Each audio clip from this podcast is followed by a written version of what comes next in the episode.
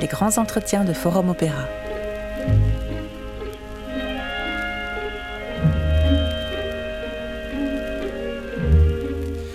Et merci de nous rejoindre euh, pour euh, cet échange que nous allons avoir avec le sociologue et philosophe Didier Ribon qui est avec nous aujourd'hui. Bonjour Didier. Bonjour. Sous ce titre un peu simpliste, euh, l'opéra est-il un, genre bourgeois se pose une question peut-être un peu plus compliquée, dans la mesure où l'opéra a été, au cours de l'histoire, le, théâtre de la création lyrique, mais aussi sans doute le théâtre de toutes les inégalités de classe. Et cela pose une question évidemment, avec euh, les festivals, les, places euh, hors de prix, les, coupes de champagne qui ne sont pas que, des clichés, mais une réalité quand euh, le citoyen tente de, pénétrer ces, murailles imprenables. Alors Didier Ribon, avant de, commencer cet échange de, de fond, j'aimerais qu'on parle de votre réalité à vous. Comment êtes-vous arrivé à l'opéra? Ah, c'est une longue histoire. en, essayant de repasser euh, mes souvenirs comme ça euh, de mon rapport à l'opéra avant de, venir euh, pour cette émission, je me suis souvenu que un de mes premiers rapports à l'opéra était à la télévision, je devais avoir 15 ans, 16 ans, une retransmission d'un opéra, je crois, c'était au Corrégie d'Orange. Et je me souviens d'une cantatrice comme ça qui, je crois que c'était la Gioconda comment je me souviens de ça euh, Parce que ça m'avait marqué. J'étais en train de regarder ça et mes parents qui étaient partis, comme ils faisaient souvent le, dimanche, à la pêche, euh, pique-niquer, puis euh, à la pêche au bord de, de, la main. En rentrant, ma mère avait immédiatement éteint la chaîne que je regardais, changé de chaîne pour euh, regarder son feuilleton. Euh. J'étais furieux, mais donc c'est un, rapport, euh, disons, à l'opéra qui avait été très fugace, puisque ça avait duré le temps que je, que je me mette à regarder et que, et que mes parents arrivent et, interrompent cette, ce, ce, premier engagement lyrique, si je peux dire. Après, ça a pris beaucoup de temps j'essayais de m'initier à la culture euh, euh, musicale et je commandais des disques, des micro-sillons à l'époque, avec les, les bons euh, ma mère recevait des magazines, il y avait des bons pour recevoir des disques. Alors je me souviens Tchaïkovski, Bartok, etc. Donc je, je recevais ces, ces disques-là et qui était pour moi une manière d'entrer de, dans une culture qu'évidemment je n'avais pas et que dans ma famille on n'avait pas et qu'on on ignorait et même, je dirais, méprisé. Et déjà s'installait, s'instaurait une sorte de distance de classe avant même que je, n'évolue euh, socialement, que je ne diverge de, socialement de, la situation de classe de mes parents, s'installait déjà une distance par mon envie de connaître euh, la musique classique et l'opéra.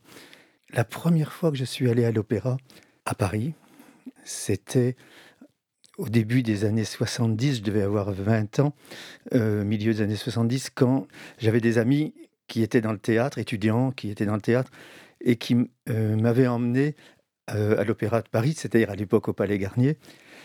C'était pour une représentation du Chevalier à la Rose. Je n'en ai aucun souvenir, si ce n'est des, feuilles qui tombaient à la fin euh, sur la maréchale quand elle, elle chante son, adieu à son, à son amour.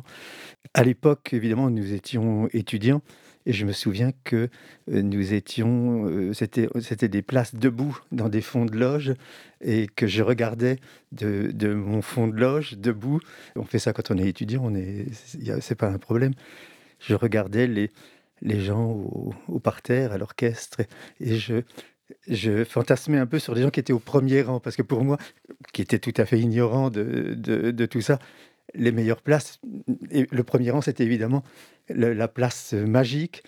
Euh, j'ai découvert bien après qu'il valait. plus tard, on se rend compte que ce n'est pas le cas. Que ce n'est pas le cas, qu'il vaut mieux être au premier balcon ou euh, en tout cas plus haut dans l'orchestre. Dans Mais enfin, à cette époque-là, je ne savais pas. Donc j'ai un souvenir très précis de cette première. Euh, euh, représentation à laquelle j'ai assisté au, Palais Garnier. Et ensuite, je, n'ai plus assisté à des représentations, puisque je n'allais pas à l'opéra, je n'avais pas d'argent, je ne savais même pas comment on prenait des, billets. Je n'y suis plus allé jusqu'à une représentation de Loulou de, de Berg, mise en scène par Patrice Chéreau, le fameux spectacle de, de Chéreau, et avec Pierre Boulez qui, qui dirigeait. Pourquoi je suis allé à cette représentation? Ça serait entrer dans des détails euh, donc, qui amèneraient vers la, vie privée. je ne pense pas. Euh, je pense que ça intéresserait vos auditeurs, mais je préfère garder ces petits secrets euh, pour moi. Et ensuite, évidemment, après cette, ces deux incursions au Palais Garnier, je n'y suis plus allé. je n'ai plus assisté à des représentations d'opéra pendant très très très longtemps je dirais jusqu'à la fin des années 80, milieu fin des années 80, où là je me suis pris de, passion. Je suis allé euh, assister à une, euh, représentation euh, d'Electra. C'était Hildegard Behrens qui chantait ça, je m'en souviens très bien ça m'était passé un petit peu au-dessus de la tête parce que quand on ne connaît pas du tout une œuvre, on est là, on y assiste, mais on ne reconnaît pas les airs. On Je me rends compte maintenant à quel point le savoir, la, connaissance, la culture, si on peut dire, d'un champ artistique, d'un domaine artistique, est très importante pour en profiter pleinement. Maintenant, quand je vais écouter, je suis je crois que la dernière représentation à laquelle j'ai assisté, euh, c'est il y a un mois et demi ou deux mois à l'Opéra de Paris, à Bastille cette fois, d'Electra. Et là, évidemment, quand j'entends Electra, maintenant, après l'avoir vu tant de fois, j'attends les airs, j'attends les duos, j'attends... Euh, euh, L'appel d'Agamemnon. L'appel d'Agamemnon, le duo avec euh, Clytemnestre, le, la scène de la reconnaissance avec Oreste et tout ça. Et donc, je, je, connais les airs, je connais les duos, je connais la musique, et je, je vibre à cette musique. Et, donc, le, si on n'a pas cette culture, si vous mettez quelqu'un dans, dans une salle comme ça, il peut assister, il peut aimer, mais ça, ça passe un peu au-dessus de, de, la tête. Et après cette représentation, j'ai voulu me donner cette culture que je n'avais pas. J'ai donc acheté des disques. J'allais aller, je devrais pas dire ça, mais j'allais à la Fnac ou au Virgin Megastore sur les Champs-Élysées. J'achetais des, des, des, CD, des CD, des CD d'opéra de plusieurs versions. Et j'ai voulu, j'ai voulu me donner cette culture. C'était un, comment dire, un geste très volontaire. Euh, et maintenant, je, 20 ans après, je peux dire que j'ai, j'ai euh, j'ai cette culture d'opéra, non seulement par les disques, mais aussi par la fréquentation des, salles d'opéra euh, en France, euh, en Europe euh, et même aux États-Unis, puisque je suis allé deux fois au Met à New York. Alors, est-ce que c'est, est-ce que, pour le thème de, de l'émission, c'est est-ce que c'est un art bourgeois, une culture bourgeoise? Oui, de toute évidence. Il suffit de voir qui est dans la salle quand on assiste à une représentation, vous voyez la bourgeoisie, une bourgeoisie comme ça, euh, vraiment bien, bien, bien, bien, bien établie dans la classe bourgeoise, à une bourgeoisie culturelle, peut-être moins dotée en capital euh, économique, mais avec beaucoup de capital culturel. En tout cas, c'est pas les classes populaires, c'est pas la classe ouvrière qui vient, c'est pas les, pas les, gens qui travaillent dans les entrepôts de Amazon qui viennent, euh, après la journée de travail, euh, euh, assister à une représentation de Wozzeck. C'est même, même pas une représentation de la Traviata. Ça, c'est évident. Et je sais que, si je dois faire une confession, c'est une des choses que j'aimais quand j'étais, quand au, début où j'allais à l'opéra, c'était à la fois, j'avais ce sentiment de dégoût à l'égard de ce petit rictus de satisfaction de cette bourgeoisie euh, qui assiste aux représentations et qui a payé le, les, prix des places assez extravagants et qui, par ce petit sourire permanent, affiche son contentement d'être là et son privilège euh, d'être là, le monopole que ces, ces gens ont sur la possibilité d'assister à ces représentations, pas seulement privilège financier, mais privilège de, du capital culturel, de l'envie d'aller voir ces représentations qui font partie de, du capital culturel. et D'oser passer la porte de, Oui, d'oser. De, c'est pas qu'ils osent, c'est que pour ces gens-là, ça fait partie de ce qu'ils sont. Est-ce ce qu'ils sont? C'est aller aux représentations à l'opéra. Et il y a ceux qui, qui évidemment, même quand les places ne sont pas... il y a des politiques de prix et tout ça maintenant, que, que les gens qui pourraient se les payer, si c'est 10 ou 15 euros, ne le savent pas et n'ont pas la démarche d'y aller, ou s'ils avaient la démarche, n'oseraient pas le faire, ne sauraient même pas comment bénéficier de ces, de, ces tarifs accessibles. Et je dois dire que c'était dans, ma période d'ascension sociale, telle que je l'ai raconté dans, mon livre Retour à Reims, je, dois dire que être au contact de cette bourgeoisie, avec son petit sourire, son petit rictus de satisfaction, était pour moi un des plaisirs d'être là, à la fois une ambivalence, à la fois je les détestais, ça me dégoûtait, et en même temps j'avais une une certaine satisfaction profonde de me sentir appartenir à ce monde-là, qui est le monde où, on goûte la haute culture, les, hautes œuvres euh, euh, de l'opéra, de la musique, comme dans d'autres domaines. C'était le cas pour le théâtre, le cinéma ou, euh, bien sûr la littérature.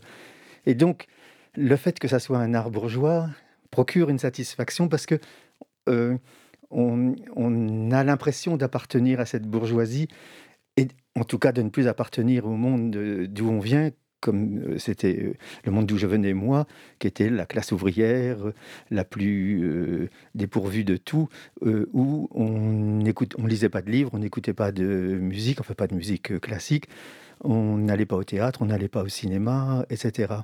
encore moins à des expositions, enfin, pas encore moins, ni à des expositions, ni dans des musées, etc. La culture, c'est la culture de la bourgeoisie, c'est évident. Alors, je sais bien, on peut, on peut m'objecter, et je m'objecte à moi-même, que l'opéra n'est pas nécessairement ça.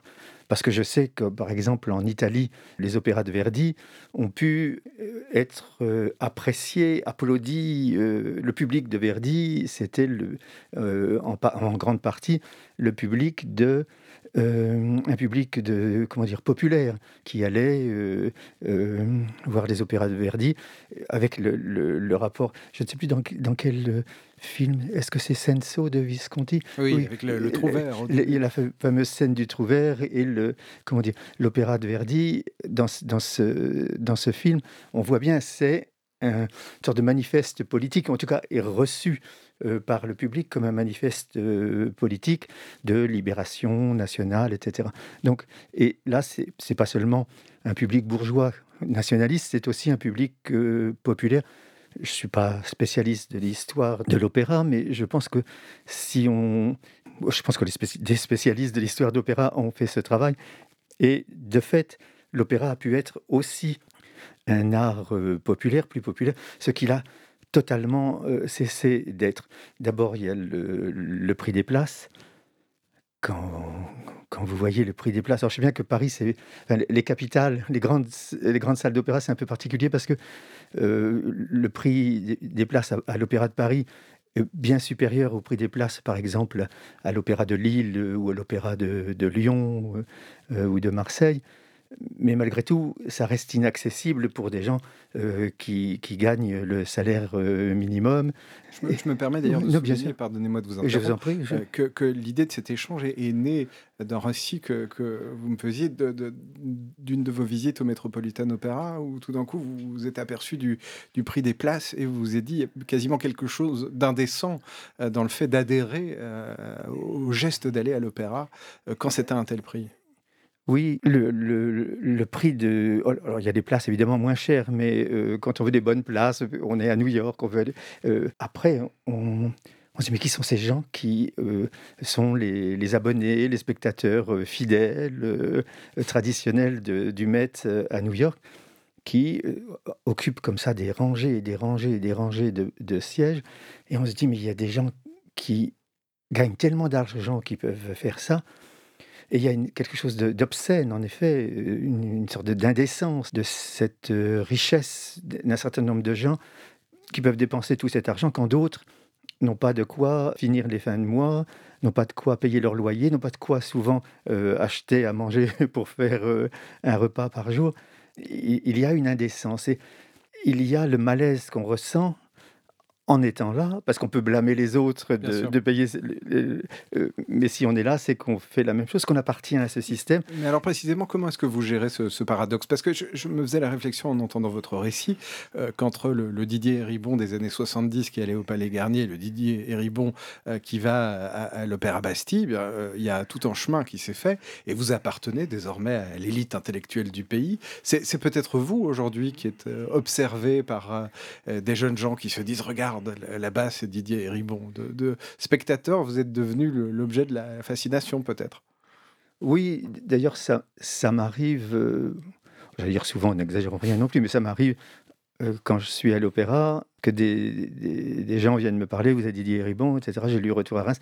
Je dis, c'est bizarre de parler de, Retour à Reims, de, mon livre sur les classes sociales, sur, la violence de, la société de classe dans le foyer de l'opéra euh, Garnier ou dans le, près du bar de l'opéra euh, Bastille, enfin dans les, grandes allées de l'opéra Bastille. Et je ne peux pas dire que je vis ça comme un traumatisme. Je dois dire que je ne peux jamais m'empêcher de penser à la situation. De, je, m'observe moi-même étant là parce que, de fait, du, du, de l'adolescent, du jeune homme qui voulait s'initier à cette euh, culture, euh, qui voulait connaître euh, ces œuvres, les faire siennes, le, maîtriser toute cette culture, à celui que je suis aujourd'hui, évidemment, j'ai eu la possibilité de, de m'initier à ça parce que je ne travaillais pas en usine, c'est certain, parce que j'étais pas un chômeur, un précaire, euh, un ouvrier, parce que sinon, euh, je n'aurais pas eu le loisir de, de, faire tout ça, les études, puis l'entrée dans le, milieu du journalisme, puis euh, après le milieu du journalisme, le, milieu universitaire. Tout ça me laissait du temps, des loisirs, des disponibilités, non seulement pour y aller, mais aussi pour lire des livres sur ce champ musical, sur ce, domaine de la culture. J'achetais la correspondance entre Strauss et Malheur, je, lisais des choses comme ça. Donc il y a une disponibilité. Et être aujourd'hui, peut-être, je n'adhère pas tout à fait. C'est sans doute une illusion, mais je n'adhère pas tout à fait à ce monde dans lequel je suis quand euh, je vais euh, à l'opéra.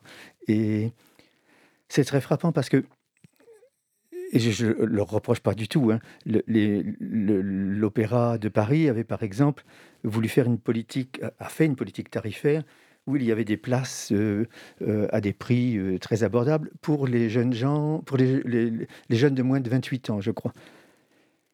Il est évident que quelqu'un qui travaille à l'opéra m'a dit ceux qui utilise cette possibilité de place, euh, je ne sais plus comment c'était, 30 ou 40 euros. Ce qui reste considérable. Ce qui reste considérable, mais les, meilleures places, sinon, sont à 200 ou 230 euros. Donc, euh, c'était, des, euh, c'était des places réservées pour les avant-premières jeunes. donc, c'était tout. les meilleures places, toutes les places étaient à ce prix-là. Et quelqu'un m'a dit, mais ce sont les mêmes qui viendraient s'il n'y avait pas cette possibilité, c'est-à-dire les étudiants des grandes écoles, de, Sciences Po, de HEC, c'est-à-dire toutes les, grands, les enfants de la bourgeoisie qui profitent des tarifs comme ça euh, euh, réduits, si on peut dire, et ça n'ouvre pas du tout euh, la porte à des gens qui, qui, ne viennent pas, qui ne viendraient pas, qui ne, et qui ne viendront pas. Donc, même si vous faites une politique tarifaire qui donne accès à des gens plus jeunes. Les gens plus jeunes sont les, enfants des gens plus âgés qui, qui eux, viennent, euh, qui connaissent, euh, qui savent comment, euh, quand c'est, comment réserver. donc, ce sont des enfants de la bourgeoisie. Donc, ça n'ouvre pas du tout. Bourdieu, Pierre Bourdieu avait fait des très belles analyses sur, le, sur le, la fréquentation des musées. Et vous pouvez faire le musée gratuit tel jour pour sont les mêmes euh, qui viennent parce que pour aller au musée, comme pour aller au concert ou pour aller à l'opéra, il faut avoir euh, ce qu'il appelle la disposition esthétique. C'est-à-dire, c'est pas seulement la possibilité financière, qui, n'est pas du tout négligeable, mais si vous levez cet obstacle de la possibilité financière, il en reste d'autres. Il reste d'autres, qui est l'envie le, de venir au musée et, oser y aller si vous avez envie, ce est beaucoup de, dans le, roman Zola, L'Assommoir, il y a une très belle scène de la visite au Louvre de, la, de, la noce et comment le, le, le, la noce des deux protagonistes principaux de, de le mariage se promène dans le Louvre à toute allure en rigolant des, sur les, les femmes qu'on voit dans les, les, toiles de Rubens ou des, choses comme ça. Le, vous, voyez, et, vous voyez le rapport à la culture est tout à fait euh, non médié par la disposition esthétique. On ne goûte pas la beauté d'un tableau, on ne sait pas le, le resituer dans l'histoire de là. On, rigole de ce qui est montré dans les tableaux, euh, les femmes euh, opulentes des tableaux de Rubens, etc. Donc, c'est pas seulement une question d'argent, c'est une question de capital culturel hérité comment dans l'enfance, l'adolescence, les parents vous ont emmené au musée, les parents vous ont emmené au concert, les parents vous ont emmené au théâtre, etc. Et l'acquisition de la disposition esthétique est très est quelque chose de ça semble mystérieux. Il y a des gens qui aiment euh, aller au concert, euh, écouter une symphonie de, de Mahler ou de Shostakovich, et des gens à qui ça ne viendrait pas à l'idée, ils ne savent pas qui est Malheur, qui est Shostakovich, qui sont les autres euh, euh, compositeurs euh, dont on joue les œuvres dans, dans, dans des salles de concert. parce que il faut vraiment avoir envie, la disposition culturelle et esthétique est quelque chose de très mystérieux. Comment on l'a acquise? Et moi, je ne l'avais pas.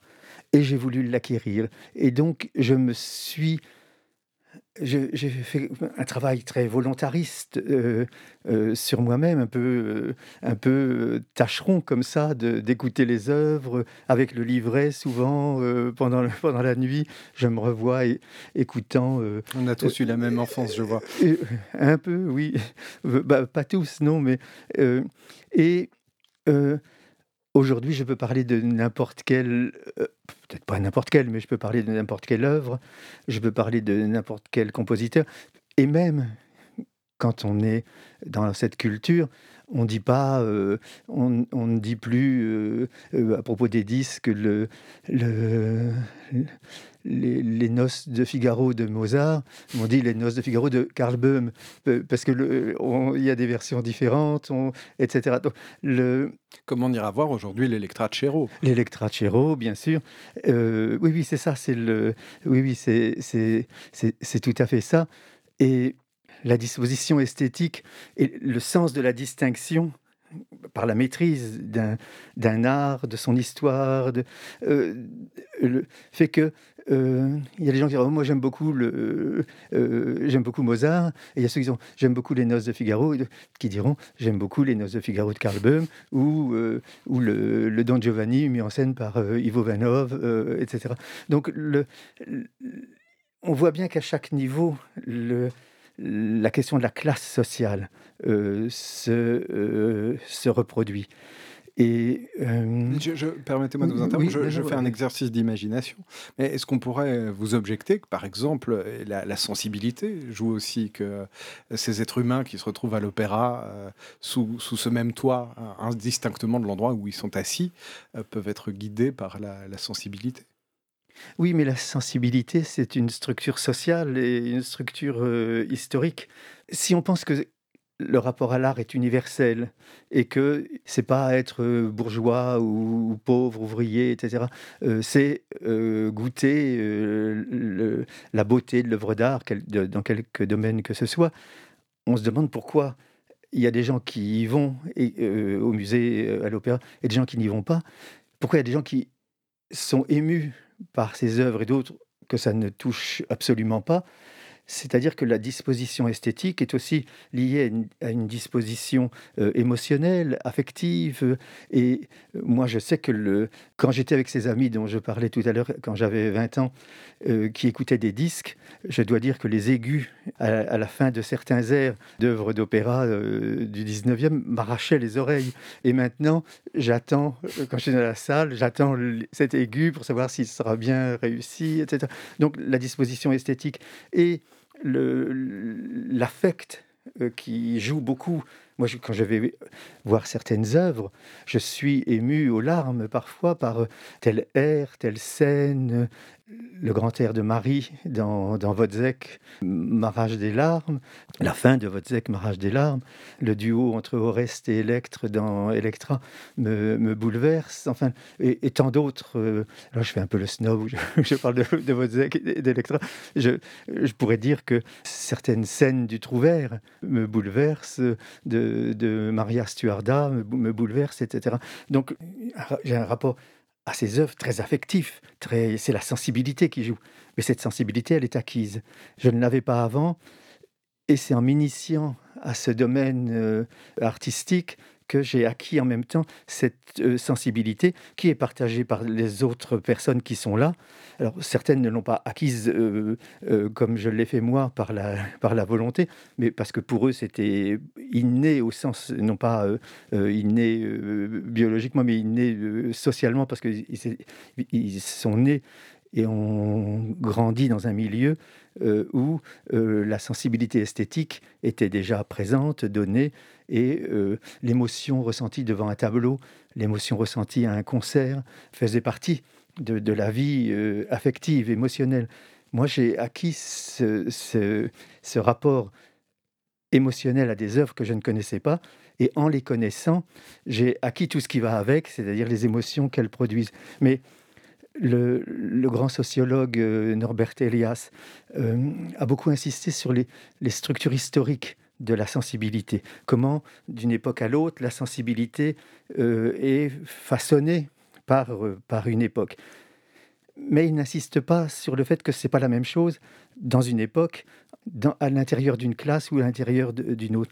Et là, le, grand, grand livre, le chef-d'œuvre de Pierre Bourdieu, La distinction, nous montre à quel point la place de l'œuvre d'art dans nos sociétés est liée au fait qu'elle est un des moyens d'afficher l'appartenance à une classe et de reproduire l'appartenance à une classe. Il y a ceux, comme le système scolaire, il y a ceux qui, qui sont éliminés du, du système scolaire et ceux qui euh, ont acquis toutes les, les, les, voies les plus hautes, les plus prestigieuses, les plus privilégiées. votre cas. Euh, euh, sont ouvertes. Non, moi j'étais parmi ceux qui étaient éliminés d'avance du système scolaire. Mais en définitive, en définitive, non. J'ai fait mes études dans, dans un lycée euh, où vraiment j'étais au bord d'être éliminé euh, scolairement. Je suis allé à l'université, à l'université de Reims, qui c'était l'époque où on ouvrait des universités un peu partout, et évidemment des études de, philosophie littéraire dans une université qui n'était pas parisienne, qui n'était pas une grande école parisienne, c'était pas l'école normale supérieure. Euh, vous vous vouez, vous, vous destinez à, être euh, éliminé ou euh, ça ne valait rien, un diplôme ne valait rien. Et c'est vraiment une série de hasards.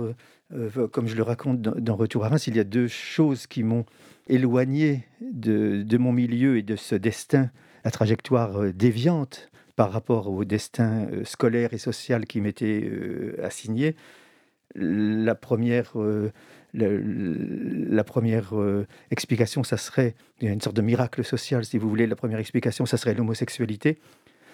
Parce que j'étais différent, il fallait que je diffère de mon milieu. Et le, vecteur de cette différenciation a été l'adhésion à la culture, la culture scolaire et la culture tout court, euh, fantasmée sur la littérature, sur les écrivains, euh, sur le cinéma. L'adhésion à la culture, qui était vraiment une, sorte de, mise à distance de, mon milieu ou de, mise, à, distance de moi-même par rapport à mon milieu, a été liée au fait que voilà, j'étais un jeune gay qui essayait de s'inventer comme jeune gay dans un environnement qui n'était pas facile et il fallait, où on ne pouvait pas dire je suis gay. Et donc on disait, je pouvais dire je lis Marguerite Duras. Euh, voilà, lire Marguerite Duras, c'était une manière de m'inventer comme jeune gay. Euh, sans dire je suis gay, puisque vraiment à l'époque, c'était euh, début des années 70, c'était pas une, une chose très, très facile. Le paradoxe, c'est qu'aujourd'hui, il est sans doute plus facile de dire je suis gay que je lis Marguerite Duras. Oh non, euh, détrompez-vous, je, je, connais des. mon ami Édouard Louis pourra vous dire je suis gay et vous dire euh, je lis et j'admire Marguerite Duras. Il le dit en permanence. Et quand je manifeste certaines réticences aujourd'hui à l'égard de l'œuvre de Marguerite Duras que j'ai vénérée, euh, que je vénère beaucoup moins, il est en désaccord profond avec mes, mes réticences. Et bien entendu, il n'est jamais facile d'être gay. Euh, c'était un, bon mot. oui, non, je, j'avais bien compris que, euh, votre propos. la deuxième chose qui m'a qui m'a éloigné de, mon milieu et qui, qui, a le rapport à la culture dans, euh, comme vecteur d'une trajectoire sociale ascendante, pour moi, était la politisation des années 70 et l'engagement des intellectuels dans cette politisation. Évidemment, je n'avais aucun moyen de connaître les œuvres d'un certain nombre d'auteurs, mais je voyais leur nom au bas de pétitions. Jean-Paul Sartre, Simone de Beauvoir, Marguerite Duras. Marguerite Duras, j'ai connu son nom parce qu'elle signait des pétitions dans les années 70. Beauvoir, pareil, euh, parce qu'on ne nous les enseignait pas euh, au lycée. Et donc, ce sont des, auteurs que je me suis mis à lire, à admirer, à, comment dire, ma culture vient beaucoup de ma lecture de Sartre, Beauvoir, puis ensuite Foucault, Bourdieu et, d'autres. Et la politisation et le rapport des, intellectuels à cette politisation m'a donné le goût de euh, faire de la philosophie, par exemple. Si, je, me fantasmais comme un jeune Jean-Paul Sartre, c'était un peu du, fantasme, mais bon, voilà. Et c'est parce que je lisais les mémoires de Simone de Beauvoir et la description de la vie euh, intellectuelle parisienne, des milieux intellectuels de, littéraires, artistiques euh, à Paris, que j'ai eu envie de m'installer à Paris. Pour moi, c'était, je voulais euh, connaître ce milieu, appartenir à ce milieu, ce qui n'est n'est pas si simple qu'on croit. Ce sont les illusions perdues. Les illusions perdues. Et je ne sais pas si vous avez vu le, euh, récemment le film. Euh, avec, avec une scène qui se passe à l'opéra, justement, qui est très éloquente par rapport à notre euh, propos. incroyable, oui, oui, incroyable. Et Jeanne Balibar. Plus odieuse, que, que, la, moindre bourgeoise rencontrée. Je n'en ai jamais vu de telle à l'opéra, je dois dire. Oui, oui. mais c'était au 19e. et la scène est absolument magnifique. Et on voit ce que c'est que la violence, appartenir ou ne pas appartenir. Quand elle découvre que Rubempré n'est pas noble, elle regrette de, lui avoir parlé, de l'avoir salué parce qu'elle croyait qu'il l'était. Euh, la violence de, de cette scène, euh, et puis l'obligation pour Rubempré de repartir euh, à Angoulême c'est un beau film. Enfin, le, livre est, magnifique. Le film de, de Giannoli est d'autant plus éloquent qu'il se passe dans une salle d'opéra qu'on a généralement la chance de fréquenter. Donc, c'est le lieu où nous avons nous-mêmes euh, sans doute vibré et peut-être même ressenti des, sentiments analogues. Oui, oui, ressenti, oui et, le, et la violence de classe sans qu'elle soit nécessairement exprimée. Et moi, je me, demande, je me demandais toujours comment les gens que j'ai pu rencontrer là, qu'on m'a présenté ou que, qui m'ont vu, euh, euh, pouvaient parler de moi. Comme la, euh, dans, cette scène, dans, la calèche du film. Entre Cécile de France et Jeanne Balibar. Et Jeanne Balibar, scène magnifique. Et terrifiante, mais, mais magnifique. Et je sais que ce sont des lieux où on est observé, on est vu observer, euh, discuter, commenter, surtout critiquer, puisque c'est le lieu des bons mots, des épigrammes euh, féroces, comme on dit dans Balzac, la méchanceté, le, mépris, euh, qui font partie de, cette appartenance de classe. Plus on est légitime, plus on se sent légitime socialement, plus on peut dire des saloperies sur les autres. Et je ne m'exonère pas de, de ce que je suis en train de dire, puisque ça m'arrive évidemment de, de pas, ce ne sont pas des, des, méchancetés euh, sociales, socialement marquées, mais ça peut être des, des, méchancetés sur la bêtise de la bourgeoisie, des réflexions qu'on entend comme ça dans le, euh, dans le, le, hall de l'opéra. On se dit mais que ces bourgeois sont bêtes. Euh, ça, ça, vaut aussi pour les, les, musées. Combien de fois est-on face à une œuvre et puis on entend des commentaires de personnes qui devisent et on se dit mon Dieu, cette personne a mieux fait de se taire. Est-ce que ça, a trait à, la nature même de ce qui est dit ou bien au côté disruptif du commentaire d'autrui? Non, je crois que c'est euh, comment dire, ça, fait partie des situations sociales. Le, cette situation-là produit, appelle, euh, gouverne un certain nombre de réactions qui sont presque des, comment dire, qui vont avec la scène dans laquelle on est euh, inscrit. Et donc, il y a la bêtise aussi de la bourgeoisie, hein, il faut pas, euh, qu'il ne faut jamais euh, sous-estimer. Euh, la bourgeoisie économique qui fréquente l'opéra ou même la bourgeoisie culturelle peut être d'une bêtise affligeante. Et ça, on, en a des exemples chaque fois qu'on est plongé dans ce milieu et qu'on entend des, des, des, remarques, des commentaires sur les œuvres ou sur les, ou sur ce qui se passe autour. Mais là aussi, ce sont, des structures sociales. Le, ce commentaire, la méchanceté, euh, et on voit bien justement dans, dans, Illusion perdue à quel point tout ça est une structure sociale. Le, les, propos, les, regards portés sur les autres sont des structures sociales. Et donc je disais dans ce livre de Bourdieu, La distinction, on voit bien comment la maîtrise de la culture légitime, légitime au sens euh, sociologique du terme, c'est-à-dire que c'est pas la culture populaire, c'est la, c'est la haute culture, la grande culture, qui après tout n'est pas plus légitime qu'une autre euh, au sens euh, comme ça de, des pratiques culturelles, mais qui a la légitimité sociale pour elle. Et c'est parce, c'est parce que les classes supérieures, là aussi je mets entre guillemets supérieures, il faut bien employer des mots, les, les mots sont piégés, fréquentent cette culture-là que c'est euh, une culture euh, d'élite. Bourdieu donne comme exemple le fait le rugby qui a été créé, euh, inventé en, en, Angleterre pour les élèves des écoles d'élite ou des universités d'élite au 19e siècle.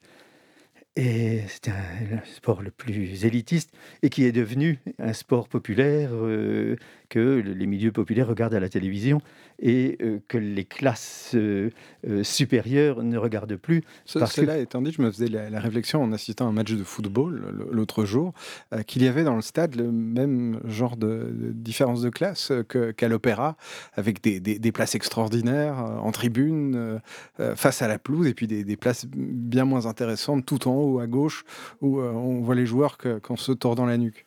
Oui, mais est-ce que c'est le même public qui va euh, voir un match de foot et une représentation d'opéra? Euh, je, ne suis pas certain. Il y a peut-être il y a des recoupements. Hein. On est bien, quand, on, quand on parle de, de, réalité sociale, on est bien obligé de faire des découpages. Il y a ceux qui et ceux qui ne pas, etc. Mais euh, il y a évidemment des recoupements, des exceptions. Donc, euh, Mais il y a dans la logique de mettre des gens ensemble autour d'un spectacle, des, logiques qui se sont reproduites, euh, que ce soit par rapport à l'opéra.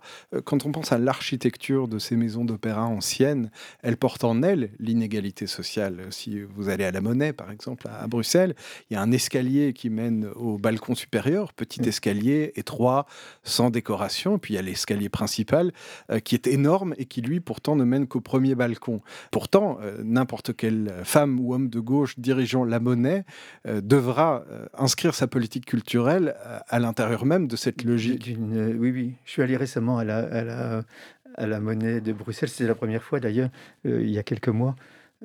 pour voir Loulou, mise en scène par Varlikovski, avec Barbara Hannigan dans le rôle de Loulou. Et euh, c'est la première fois que j'allais à la Monnaie.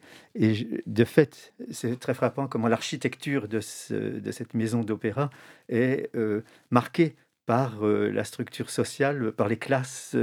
mais c'est pareil à l'opéra, au, Palais Garnier à Paris, c'est pareil au Royal Opera House à Londres. Toutes les maisons d'opéra sont, sont marquées par cette architecture. Il n'en reste pas moins que même s'il y a une hiérarchie sociale dans l'architecture même de la salle, les gens qui sont euh, ce qu'on appelle le poulailler, euh, tout en haut, euh, où les places sont moins chères, ne sont probablement pas des, des ouvriers, des fils d'ouvriers, ce sont des étudiants ou des jeunes gens, et il est, ou des enseignants. Euh, mais je pense que si on faisait une statistique, ça a dû être fait, euh, qui fréquente les, maisons d'opéra, qui fréquente les festivals euh, lyriques, je pense qu'on verrait très, nettement que la proportion d'ouvriers, d'enfants d'ouvriers dans, ces salles est proche de, zéro, même dans les places les, moins chères. Je regardais là le, le, programme du festival d'Aix en Provence pour le mois prochain le prix des places est tout simplement euh, ahurissant. Oui, et encore, les, les places, c'est une chose, reste à, à se loger. euh, Voilà. qui est un autre Voilà. débat. Ça, ça, c'est très étrange, parce que Bernard Faucroul, l'ancien directeur du Festival d'Aix-en-Provence, a produit un, un- un petit livre euh, intéressant chez Actes Sud, où justement il parle de toute cette politique de, de promotion sociale autour de, de- de l'opéra. Toujours est-il qu'on peut faire des petits ateliers, euh, proposer des places moins chères.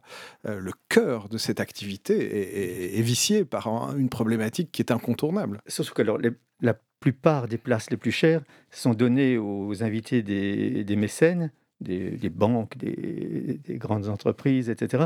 Et que ceux qui sont donc les invités des mécènes sont ceux qui pourraient se payer les places à ce prix-là, et que les autres qui ne, s- qui ne pourraient pas se- qui ne peuvent pas se les payer euh, bah, n'y ont pas accès parce que Soyons elles- honnêtes, la presse euh, a aussi accès à ces places, je, le dis. places. Ah oui, oui. euh, bah, ça- si c'est la presse, je n'ai pas d'objection à faire parce que il est normal que les critiques, dont c'est le, le métier, la spécialité, puissent, avoir, puissent être aux meilleures places pour rendre compte euh, d'un spectacle dans tous ses aspects. Évidemment, si on est à des places où on ne voit que la moitié de la scène, pour en faire une critique, c'est où, on entend moins bien. C'est- n'y a-t-il pas là comme un début de corruption néanmoins quand on voit que sur sa place euh, on aurait dû payer 500 euros comme au festival de Salzbourg Va-t-on euh, adresser le, le spectacle de manière aussi franche que s'il était donné à Sergi Pontoise? Non, on m'a, on euh, il, y a, il y a des, des, des tentas- des tentatives de corruption.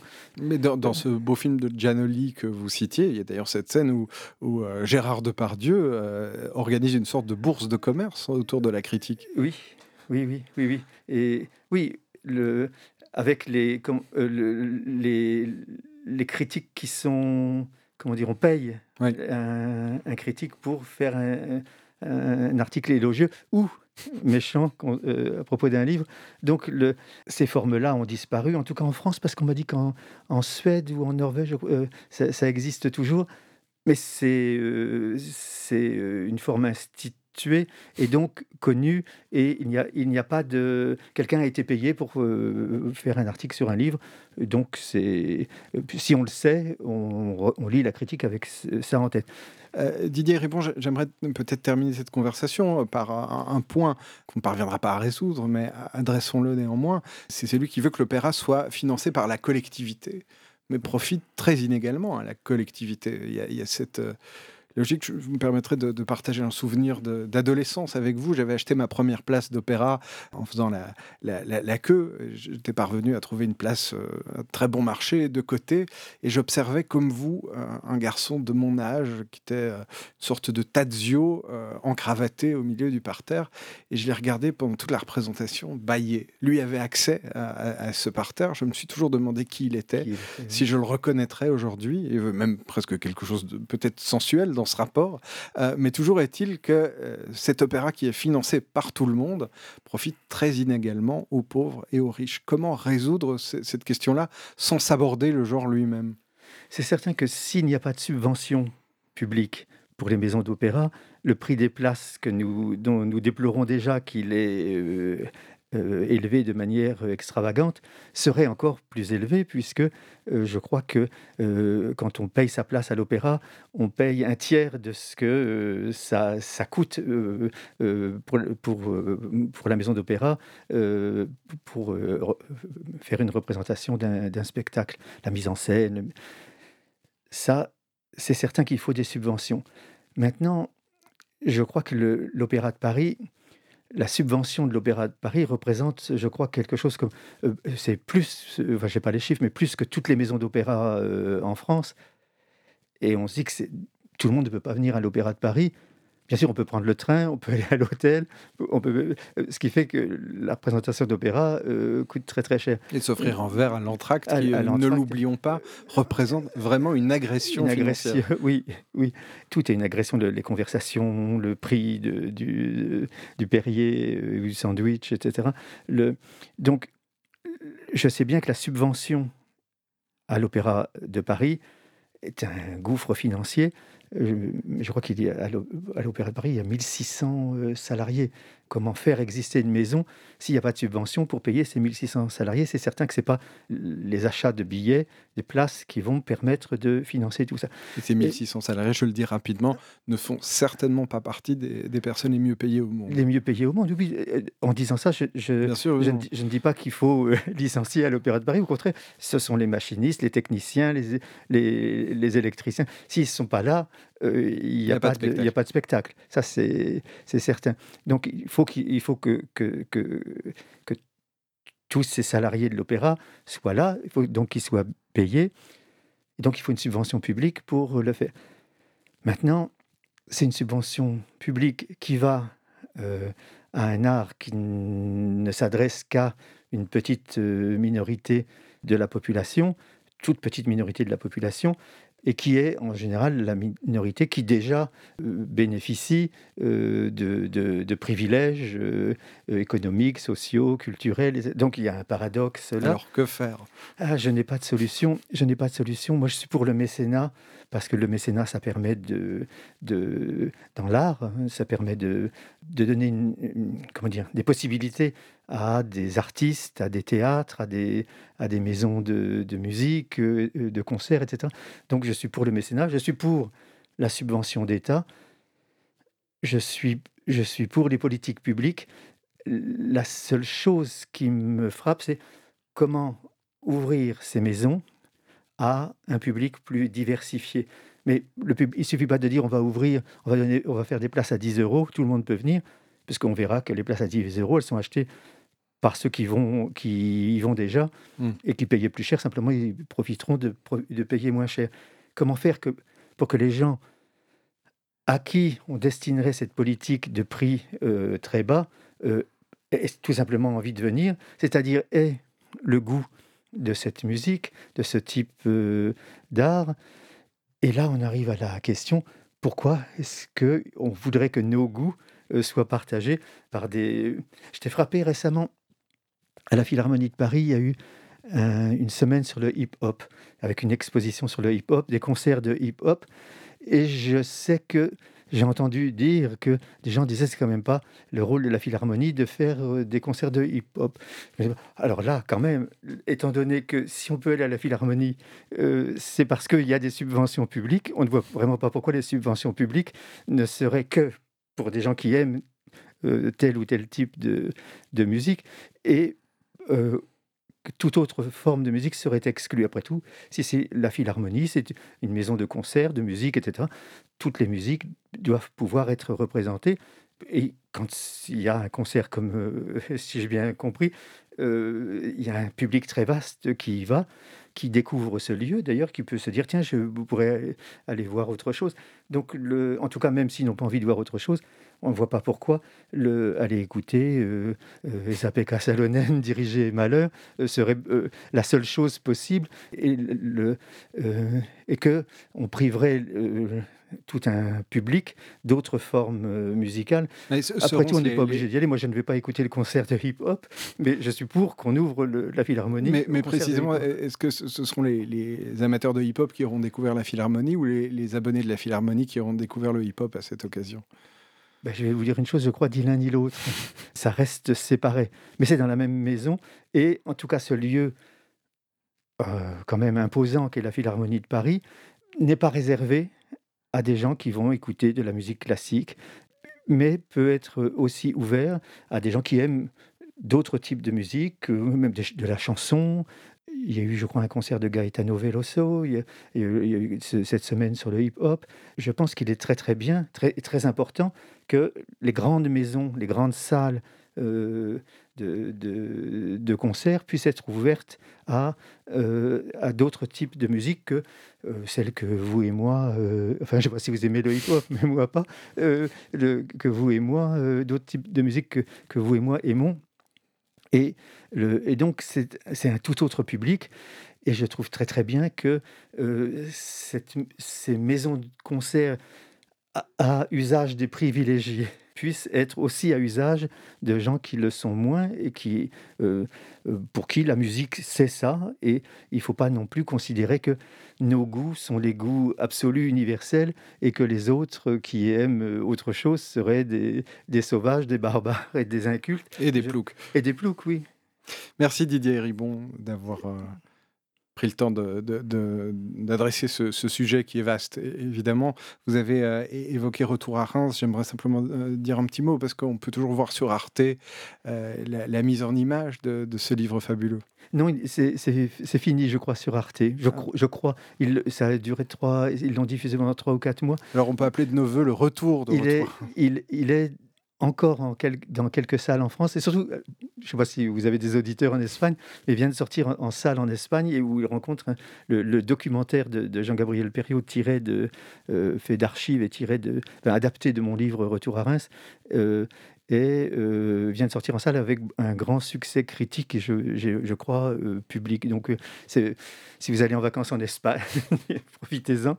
Merci Didier Ribon. C'est moi qui vous remercie. Et je remercie Bénédicte Banet qui a mis ce podcast en onde. Merci à vous.